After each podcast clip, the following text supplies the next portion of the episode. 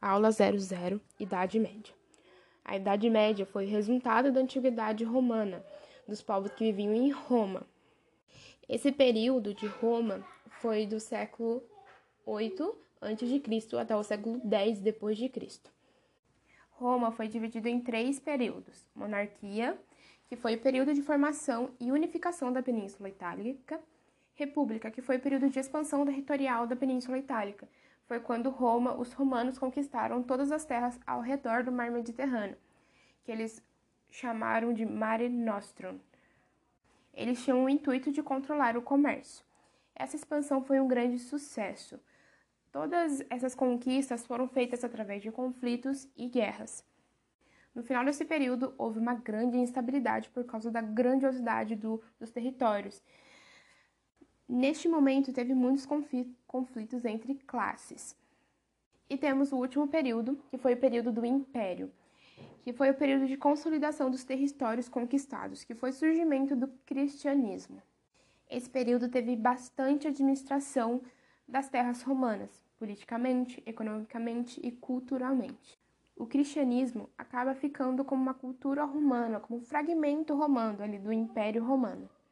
A estrutura social da República Romana, a sua pirâmide social, é dividida em quatro partes. Eu tenho o topo ali, que são os patrícios. Eles têm terras produtivas, têm o máximo poder político. Abaixo deles eu tenho o cliente. O cliente é um povo livre, mas ele dependia dos patrícios. O cliente e os patrícios faziam uma relação de favor entre si.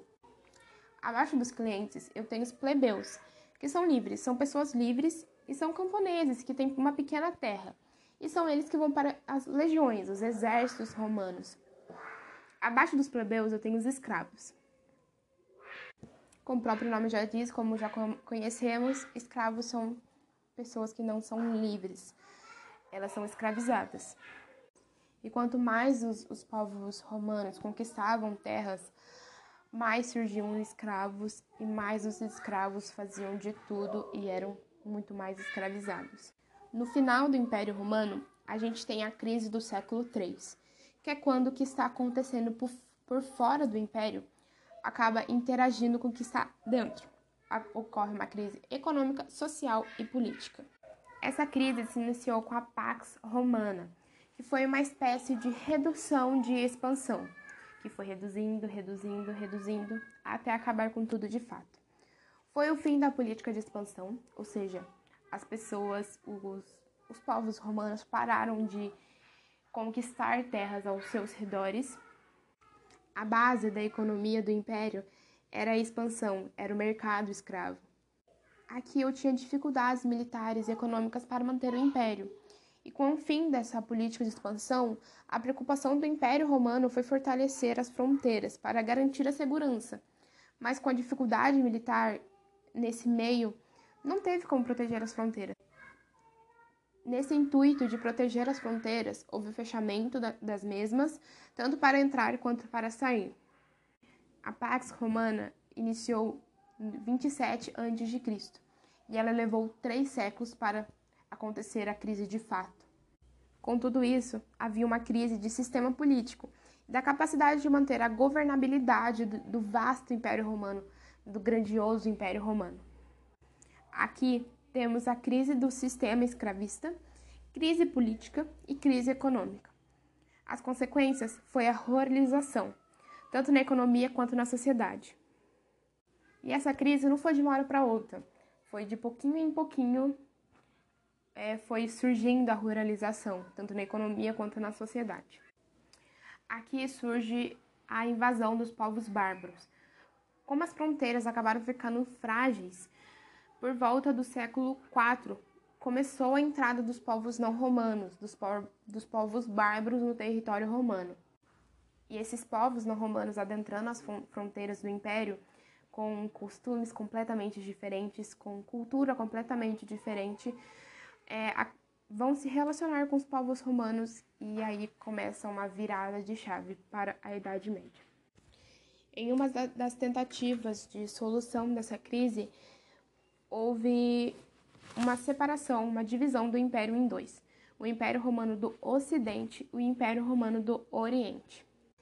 Esses povos não romanos, denominados como bárbaros, não eram um único povo, eram vários adentrando ao Império Romano.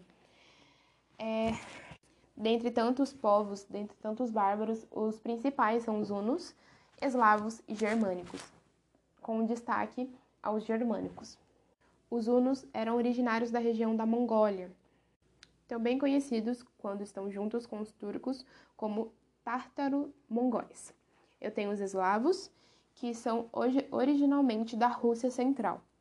E o germânico, que aqui a gente tem um destaque aos germânicos, que são originados do norte e leste europeu. Eles podem ser subdivididos da seguinte forma: do norte, que são os uivos, lombardos, sachões, teutônicos e francos, que fazem parte do norte europeu, e o leste, que são os godóis, visigotos, vandalos e erulos, que é do leste europeu. Aqui nesse meio de, de crise do Império Romano, é, vamos dar um destaque em si aos germânicos. Para conhecer mais a fundo os germânicos, que foi o que, que deu o pontapé a, para o início da Idade Média. Vamos conhecer um pouco mais a fundo sobre os povos germânicos, que foram eles que foram ali a base da Idade Média. Sua economia era baseada na agricultura, na terra comunal e no pastoreio, ou seja, não havia um comércio de fato. A sociedade era organizada em tribos, fundadas em clãs, que era poder descentralizado. Guarda essa chavezinha, poder descentralizado. Os laços eram estabelecidos pelo parentesco e pela relação de lealdade e de proteção, que chamamos mais à frente de comitatos. Não havia um Estado centralizado. A sociedade se dava em torno de um chefe guerreiro, que vamos falar mais um pouco à frente sobre o benefício. Aqui não havia propriedade particular da terra e dos instrumentos de produção. As leis eram originadas nos costumes seculares das tribos, que chamamos de leis consuetudinárias. Eram transmitidas oralmente de geração para geração. Esses são os pontos principais e centrais dos povos germânicos. Agora voltando para a crise do século III, do final do Império Romano. No final dessa crise, o Império Romano do Ocidente se agravou mais por causa da onda de invasões dos bárbaros. Um ponto a se ressaltar é que o, o Império Romano do Oriente só se sustentou e foi menos atingido pela crise do século III por causa da Rota de, da Seda. Em 476 d.C., se deu de fato o fim do Império Romano do Ocidente. Aqui temos a formação dos reinos bárbaros, início da Idade Média. Porém, essa invasão dos povos germânicos, dos povos bárbaros, não parou por aqui, não parou aqui no início da Idade Média. Ela continuou, ela perdurou a Alta Idade Média inteira. Agora que adentramos oficialmente a Idade Média. Retornando aos antecedentes, aqui eu tenho o Império Romano do Ocidente, o Iraque. A capital é a Roma. Aqui eu tenho a fragmentação política e econômica, invasão dos povos germânicos, os povos bárbaros. 476 depois de Cristo foi o fim oficialmente da Iraque. E por último, eu tenho a formação dos reinos bárbaros. O tempo é a Idade Média, o lugar, Europa Ocidental, a forma de organização da sociedade é o feudalismo. A Idade Média é dividida em três partes: Alta Idade Média, Idade Média Central e Baixa Idade Média. A Alta Idade Média vai do século V até o século X, que foi a, forma, a formação, a consolidação, a estrutura do feudalismo. Idade Média Central foi do século XI até o século XIII, que foi período de paz, apogeu e dinamismo do feudalismo, que foi a sua consolidação em si, foi a sua raiz. E por último, mas não menos importante, a Baixa Idade Média, que foi do século XIV até o século XV, que foi a crise desagregação do feudalismo. A Alta Idade Média, a invasão foi fato inicial. Nesse contexto, tem a fusão de dois elementos, elementos romanos e germânicos. Os elementos romanos é o comitatus e benefício. Comitatus é a relação de fidelidade entre guerreiros. Benefício é uma pessoa recebe a terra por ter realizado um favor. Esses dois elementos formam a relação de suzerania e vassalagem. Os elementos romanos são o colonato, é quando eu cedo um pedaço de terra para alguém produzir e eu recebo uma parte dessa produção, que é uma forma de imposto dessa época. E eu tenho o precário. O precário é a entrega de pequenas terras a um grande senhor em troca de proteção. É, o colonato e o precário formam a relação entre si de servidão. Aqui vale ressaltar que o fenômeno da ruralização da sociedade foi o que marcou a consolidação, que depois mais para frente iremos conhecer como feudalismo. Ou seja, as cidades perderam sua importância e o ambiente rural se fortaleceu. Neste momento, a vida se tornou privada e reclusa. As relações sociais, econômicas e políticas passaram a se desenvolver no espaço privado da, da organização familiar, nos seus castelos fortificados. Esse cenário rural e privado era propício para a adaptação dos povos germânicos, devido às suas características culturais. No final do Império Romano, os povos germânicos se instalaram na região central, e ali se deu início da construção do Reino dos Francos. Esse reino se tornou o mais importante da Alta Idade Média. O Reino dos Francos, o seu início ali foi a dinastia Merovingia, que foi de 451 até 751. Esse momento de início dessa dinastia foi um momento de muita disputa entre o rei e os proprietários de terra. Aqui temos um, um cenário de um cavaleiro, seu nome era Meroveu, cavaleiro franco, que foi considerado um herói da Batalha dos Campos Catulúnicos em 451. Deu início a essa dinastia. O seu neto, Clovis, foi considerado fundador do Reino Franco. Em 496, ele se converteu ao cristianismo, formando uma união entre a igreja e a dinastia. Foi Clovis quem arquitetou, entre 481 a 511, o Estado franco. E o elemento, assim, fundamental para a formação foi essa conversão dele ao cristianismo. Perceba que a relação entre o chefe religioso e o chefe político-militar não foi uma relação de subordinação, mas de interação. Aqui temos três documentos muito importantes relacionados com esse tema. Neste momento, apesar do início do Reino Franco ter sido marcado por um Estado centralizado, as constantes disputas pela sucessão do trono, somada à baixa autoridade dos reis seguintes a Clovis, enfraqueceu o poder. Para ter uma noção assim, a partir do século VII, os reis das dinastias foram perdendo a sua autoridade e foram apelidados de reis indolentes, justamente pela incapacidade de seus governos. E com isso, acabou se desencadeando um processo de descentralização do poder.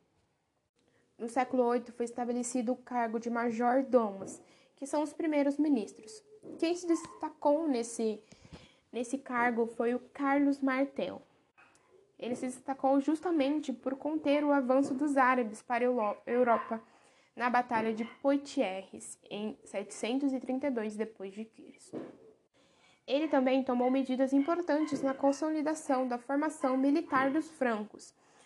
Uma delas foi estabelecer uma forte cavalaria. A cavalaria nada mais, nada menos do que a nobreza.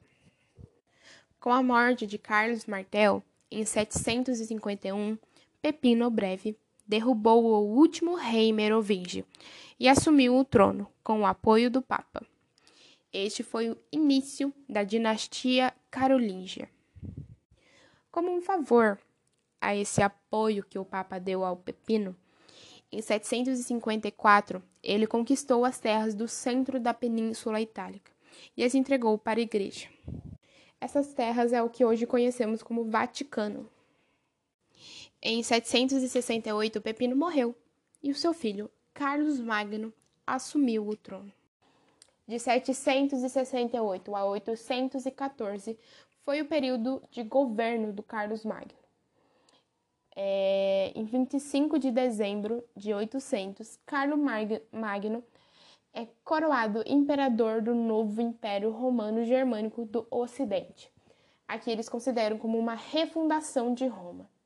Expandir e controlar o império era o objetivo de Carlos Magno. O período em que Carlos governou ficou conhecido como Renascimento Carolíngio, que foi caracterizado pelo incentivo à cultura e educação. Ele criou uma espécie de cargo público, que eram os emissários do Senhor, missi dominici. A sua função era administrar os territórios. Carlos também impulsionou as relações de suzerania e vassalagem. Suzerano é quem dava a terra para o vassalo e, em troca, cobrava lealdade. Carlos dividiu o poder entre os nobres, o que ocasionou a descentralização política. Para selar essa relação de vassalagem, o rei emitiu uma espécie de documento de propriedade de terra. Em 814, Luís, o Piedoso, filho de Carlos Magno, assumiu o trono depois da morte de seu pai. O governo de Luís foi de 814 até 840. Luís deixou assinado o Tratado de Verdun, que após a sua morte o império iria ser dividido em três partes para os seus três filhos. Esse tratado foi feito para evitar que mais uma vez ocorresse uma disputa pelo trono. As terras ficaram divididas da seguinte forma: Luís, o germânico, ficou com a Germânia ele refundou o Sacro Império Romano. Também tinha relação de vassalagem, mas nunca deixaram de eleger um imperador. A igreja tinha dificuldade de comandar no território do Luís o Germânico. Lotário ficou com a região da Itália. Carlos, o Calvo, ficou com a França. É, ele seguiu os passos de Carlos Magno, ou seja, a descentralização do poder muitos feudos, igreja comanda. O Tratado de Verdun entrou em vigor somente em 843. É, em 987 chegou o fim da dinastia carolíngia. No século X, surgiu uma nova onda de invasão na Europa Ocidental. E aqui começamos a Idade Média Central, que foi o período de consolidação do feudalismo. Conceito de feudalismo é um sistema de organização econômica, social e política, no qual uma camada de guerreiros especializados, os senhores, subordinados uns aos outros por uma hierarquia de vínculos de dependência. Esses vínculos de dependência é relação de suzerania e vassalagem domina uma massa campesina que trabalha na terra. Eles fornecem com quer viver. Essa parte de domina é a relação de servidão. Domínio é a terra dominada pelo senhor, é o feudo. Aqui nesse período da Idade Média não tinha escravos, eram apenas camponeses. A relação de vassalagem que é feita entre suzerano e vassalo é uma relação somente entre nobres. Já a relação de servidão entre o senhor feudal e o servo é uma relação de nobre com plebeu, o campesino, o servo. Sociedade feudal é uma sociedade estamental, é um estado hierarquizado. Aqui, cada um tem um status, uma função, seja ela privilegiada ou não. A pirâmide da sociedade feudal é dividida em três. No seu topo, eu tenho o clero, eram as pessoas que rezavam. Ali no meio, eu tenho os nobres, eram as pessoas que guerreavam. E na sua base, eu tenho os servos, que eram as pessoas que trabalhavam nos campos. Economia feudal.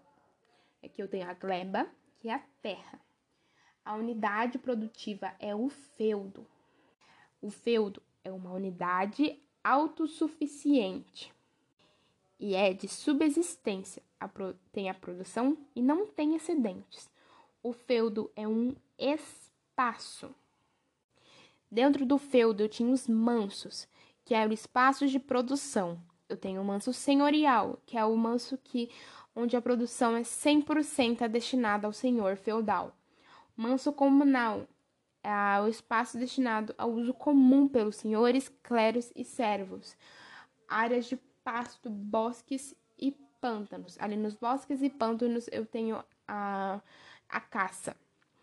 E eu tenho manso servil, que a produção era destinada para o servo e suas famílias. Mas para usar essas terras era necessário que eles pagassem uma taxa, um imposto para os senhores feudais. Agora vamos às taxas desse período da sociedade feudal. Eu tenho a corveia, que eram os dias trabalhados diretamente, sequencialmente, nas terras do senhor feudal. Eu tenho a talha, que era entregar uma parte da produção realizada no manso servil. Banalidade, a taxa de utilização dos equipamentos, exemplo, moinho e forno. E a mão morta, que era a taxa paga quando alguém da família morria. Agora vamos entrar em alguns outros tópicos nesse período da Idade Média Central. Vamos começar com a Igreja Católica. No final do século IV, ela se tornou uma religião oficial. Nesse período da Idade Média, com poder descentralizado, a Igreja se institucionalizou fortemente do ponto de vista religioso e também do político. Ela foi dona de um terço das terras da Europa Ocidental. Ela é considerada a maior senhora feudal. Era uma instituição que explicava, dominava e comandava a cristandade. A cristandade nada mais era do que a identidade cultural. Aqui eu tenho o Instituto Eclesiástico, que é a hierarquia da igreja. E o eclesiástico é o órgão, cargos e funções. É, era essa unidade de político religioso. Vamos abrir uma observação aqui. Alguns nobres da Europa Ocidental tinham um certo medo deste poder da igreja, mas, ao mesmo tempo que olhava para o passado, não muito distante, viam que em algum momento lá atrás a igreja, o poder da igreja era submetido ao poder político, ao poder temporal. Isso vai acabar gerando algumas brigas, algumas cismas, que vamos ver mais para frente também. Em 1073, eu tenho a Reforma Gregoriana. Aqui reafirma o poder do papado. Determina que os senhores feudais e os leigos não, não nomeavam mais os bispos de sua religião. O poder do Papa era o poder feudal criou o celibato, que são os membros da igreja que não podiam casar, que concentrava o dinheiro na igreja, as riquezas eclesiásticas para os membros da igreja. Esse celibato que perdura até hoje para os padres, para os membros da Igreja Católica, foi criada nada mais para concentrar esse poder, esse dinheiro na igreja. Então não foi criada com o intuito de religião, de, de instituto religioso, foi criada como um, um desejo carnal, um desejo de manter é, esse dinheiro na igreja, nas mãos da, das pessoas ali da igreja, do alto clero. A querela das investiduras foi de 1073 a 1075. Aqui eu tenho Henrique IV, o rei do Sacro Império. Anulou o poder de Gregório VII sobre os bispos germânicos. Essa querela da investidura é um pouco meio que complicada de explicar, mas vamos lá. O Papa Gregório excomungou o Henrique, Henrique, e o Henrique implorou pelo perdão. O Papa perdoou. E depois que Henrique recebeu esse perdão, organizou tropas para ir até Roma e derrubar o Papa. Gregório, o Papa, fugiu para a França. Aqui começa o cativeiro de Avignon onde aproximadamente 12 papas, que eram da França, chegaram a um acordo, que foi a Concordata de Worms, em 1122. Detalhe: a Igreja de Roma ficou nas mãos do Sacro Império até 1122. É, nessa concordata, é, eu tenho dois pontos: investidura espiritual e a investidura laica. A espiritual era feita pelo Papa. Em geral, cuidava dos dogmas, das regras, da espiritualidade e da cristandade. Já da leiga, foi feita pelo rei. Em geral, cuidava da parte material. Ou seja, podemos dizer que durante quase a Idade Média inteira, a Igreja Católica foi um ponto fundamental nesse período e ela continua sendo por um bom tempo, somente mais para frente que ela perde seu esse poder tão grandioso. Mas na Idade Média ela foi uma base assim bem boa. Outro ponto muito importante foi as cruzadas. As cruzadas, para a igreja, era uma tentativa de reafirmar o poder do Papa e a universalidade cristã em uma única igreja. A igreja teria um único inimigo comum: os muçulmanos. Foi uma expedição de caráter militar e religioso, inicialmente religioso e militar, dos cristãos da Europa Ocidental, para recuperarem Jerusalém, a Terra Santa. Em 1095, Urbano II convocou o Conselho de Clermont. No total, entre os séculos 11 e 14, foram oito cruzadas oficiais. Também tem as extras oficiais que não podem ser oficialmente contadas assim, mas teve bastante cruzadas. Elas foram organizadas pela igreja e pela nobreza, mais central ali. A motivação das cruzadas. De interesse comum, so foi solucionar a situação de miséria, fome e falta de terra gerada pela superpopulação. Pelo papado, foi restabelecer a autoridade da Igreja Católica. O papado nada mais é que um interesse religioso. E a nobreza, que é o interesse econômico, foi de conquistar novas terras e obter produtos para comércio. Com o passar das cruzadas, os nobres foram descobrindo produtos, riquezas existi que existiam em outras partes da Europa. Nesse momento é que eles começam a descobrir esses novos produtos, essas novas coisas assim, é onde acontece o ressurgimento do comércio. Nesse momento aqui eu tenho a transformação do feudalismo, que foi nada mais que a consequência do fim do feudalismo. Eu tenho as mudanças na forma do uso da terra. Antes, a produção era feita de maneira muito desgastante para a própria terra. A transformação foi que a sociedade feudal criou novas formas de dividir a terra. Nessa época, podemos dizer que tecnologia para produzir mais e de forma diversificada nada mais era do que umas rotas de culturas. Ela possibilita a diversificação, diminui o desgaste da terra e diminui a onda de fome, mas tem e tem mais produção o ano todo e acontece essa reprodução é onde também voltamos ao comércio porque tem mais produtos, mais alimentos do que pessoas em si. Os campos são divididos em faixas e em cada uma delas fica um certo um cervo. Tem uma rotação. Com, tem uma alta produção, sobra mais, Ocorre também a expansão das áreas agricultáveis dentro do feudo. Eu tenho um aperfeiçoamento das técnicas e instrumentos de produção, a famosa tecnologia dessa época. A consequência foi o crescimento demográfico, expansão demográfica.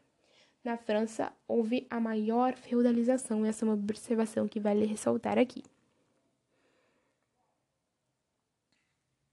Agora vamos adentrar a Baixa Idade Média. O feudalismo é uma atividade econômica dentro do feudo na subsistência em um sistema rígido. Aqui, no início da, da Baixa Idade Média, esse sistema passou a mudar, de certa forma. Com o excesso da produção e do renascimento, houve o renascimento cultural e urbano, olha só. O renascimento comercial e urbano foi um processo de dinamização da vida nas cidades e das atividades econômicas, em um contexto em que a expansão agrícola atingiu seu máximo potencial, não tinha mais para onde expandir. As cruzadas contribuíram para abrir e ampliar as rotas comerciais pela Europa. Assim como diz anteriormente, as cruzadas impulsionaram bastante o comércio. Renascimento comercial. É, temos as principais feiras, que é Champagne, que é na região atual da França, Flades, na região norte da atual França e na região da atual Bélgica, Veneza e Genova, na Península Itálica, Colônia e Frankfurt, na região da atual Alemanha. Aqui surgem novos novas povos, novas subdivisões. Eu tenho os mercadores, que são a burguesia, artesãos e banqueiros. Aqui nos banqueiros houve o renascimento da moeda e de sua unificação na Europa. Neste, neste quesito, a cidade passa a ter uma nova função. Renasce voltada para economia e produção. Aqui eu tenho as guildas, que é a associação de mercadores. É, aqui é que controla. A guilda nada mais é o que controla as feiras. Eu tenho a, a corporações de ofício, que é a associação de artesãos, donos de oficinas. Controla a qualidade do produto. Agora vamos para o final da Idade Média, a crise do século XIV. Eu tenho uma crise econômica, uma crise monetária, mais a inflação, mais dívidas, tinha muito produto que moeda, moeda sem valor. Mercadores que tinham emprestado dos banqueiros e não devolveram. Aqui também temos a fome, peste bubônica, ou também conhecida como peste negra, guerra, guerra de trono novamente, é o que derruba muitas coisas. Temos parentes da realeza brigando pelo trono e as revoltas campesinas. Em 1358, uma revolta camponesa, que é os Jaqueris, João Ninguém, é uma revolta violenta contra abusos dos senhores, exacerbações de ódio entre os grupos sociais. Ocorreu na França primeiramente, primeiramente contra os senhores e depois contra a igreja. 1337 até 1453 foi a guerra do a famosa Guerra dos Cem Anos. Foi o conflito entre a França e a Inglaterra pelo trono da França. No século XV, acabou gerando uma economia positiva de guerra, pois alguns setores acabou gerando lucro em cima dessas guerras. Fortaleceu a formação dos estados nacionais e o sentimento de nacionalista. Vamos a quatro pontos que foi a, a transição para a Idade Moderna. Primeiro, a centralização estatal. Segundo, a reorganização das monarquias. Terceiro, novas formas artísticas para expressar outras visões de mundo. Renascimento cultural. Quarto, novas formas de fazer comércio. Mercantilismo. E aqui chegamos ao fim da aula 00.